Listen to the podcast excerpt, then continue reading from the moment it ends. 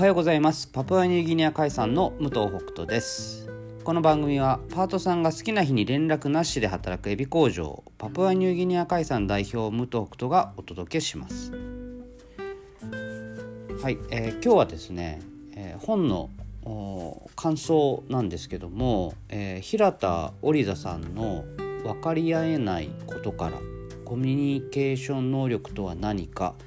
えー、という本ですね。あのちょっといつ買ったのかこれ去年多分購入したんですけどあの読みまし読みましたとか今ね読んでる途中なんです。で途中なんですけどあまりにもこう共感することが多くて、えー、第7章まであるんですが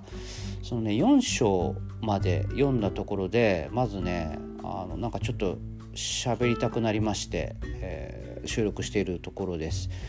これね2012年の書籍だったんですね。で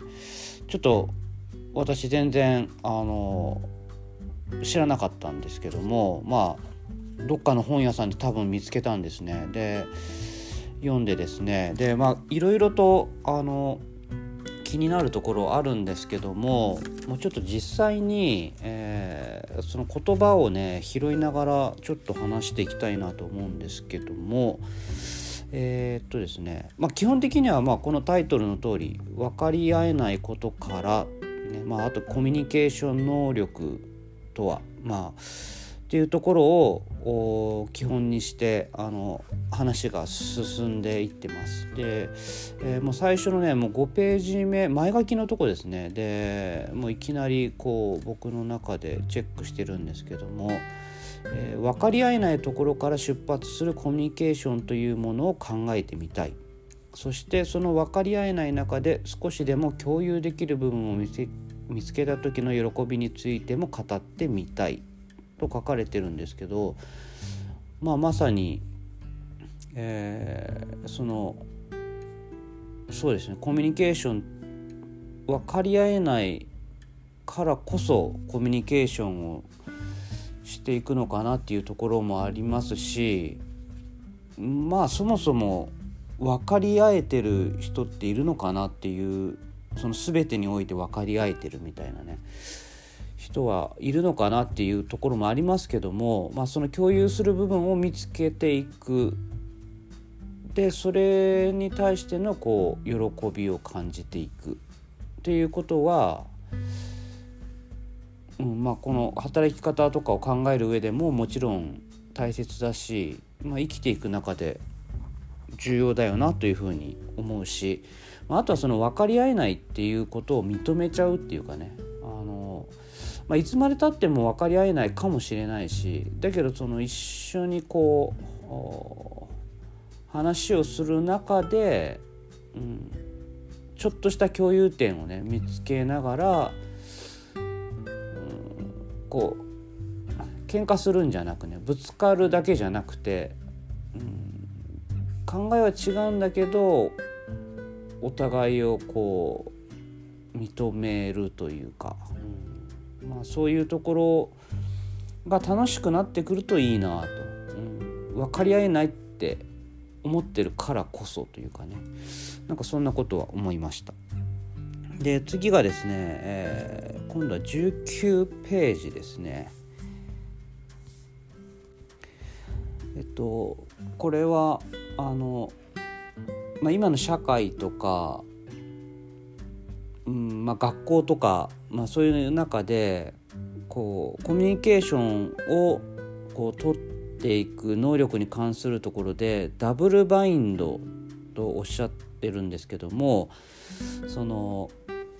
A と B と2つのことを要求されるんだけどその A と B が相反してるみたいなところがあるんじゃないかと。だからあの難しいというか例えば、えーと、空気を読めって言われながら自分の意思を貫けみたいなそのえどっちもちろんどっちも大事ではあるんだけど一つのことでうんと何て言うのかな。その時の、まあ、例えば親子関係だったとしたら、えー、その時の親の気分でどっちを優先させなきゃいけないのかっ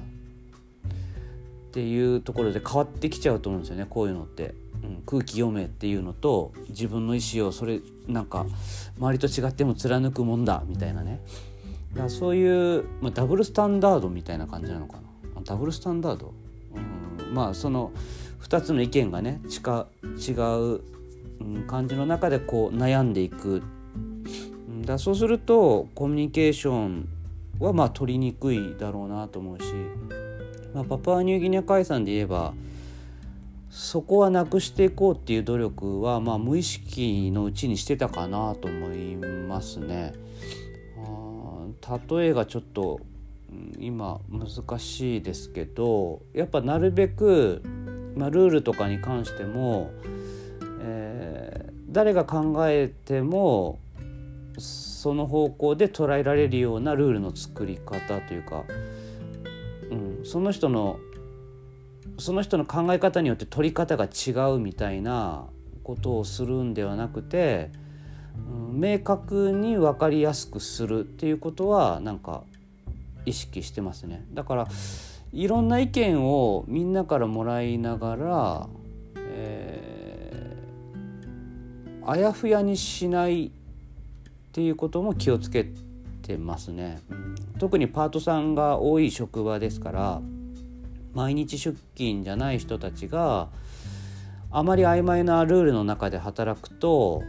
うん、時には A 時には B みたいな感じだとやっぱり争いは起こるし、まあ、衝突して当然かなと思うので、うん、そんなのもね気をつけてるかなと思います。いやもうここで7分も経ってしまいましたね。ちょっと続きはあのまだ全然あのこっから先え感想続くんですけど一回ここで終わりにします。ではまた明日。いってらっしゃい。